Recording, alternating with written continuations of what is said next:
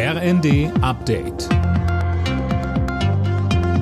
Stündlich neu. Auf den Punkt informiert. Ich bin Laura Mikos. Guten Abend.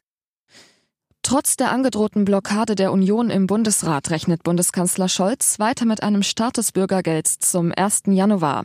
Er glaube, man könne da Zuversicht haben. Die Union hatte zuletzt kritisiert, dass die weitgehend fehlenden Sanktionen den Anreiz mindern, sich eine Arbeit zu suchen. SPD-Chef Klingbeil findet, dass Geringverdiener und Arbeitssuchende gegeneinander ausgespielt werden. Wer sich so verhält, wer den Weg von Donald Trump, der Verbreitung von Fake News einschlägt, wer der Meinung ist, man müsste das Land spalten, der hat nichts mehr in der politischen Mitte dieses Landes verloren. Die Renten in Deutschland werden im kommenden Jahr offenbar steigen. Laut dem aktuellen Rentenversicherungsbericht gibt es zum 1. Juli 3,5 Prozent mehr im Westen und 4,2 Prozent mehr im Osten. Das Plus ist zwar überdurchschnittlich, allerdings liegt es deutlich unter der aktuellen Inflationsrate.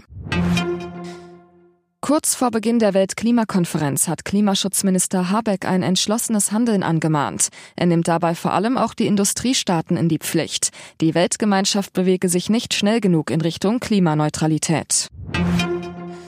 Der Ansturm auf die Tafeln in Deutschland ist so groß wie noch nie. Wie ein Sprecher der Tafeln der Rheinischen Post sagte, ist die Zahl der Bedürftigen allein in diesem Jahr um 50 Prozent gestiegen. Rund ein Drittel der Tafeln hat deshalb schon Aufnahmestopps verhängt.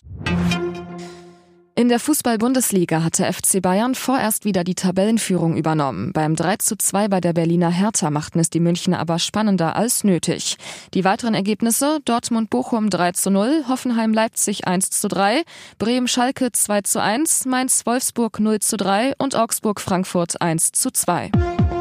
Alle Nachrichten auf rnd.de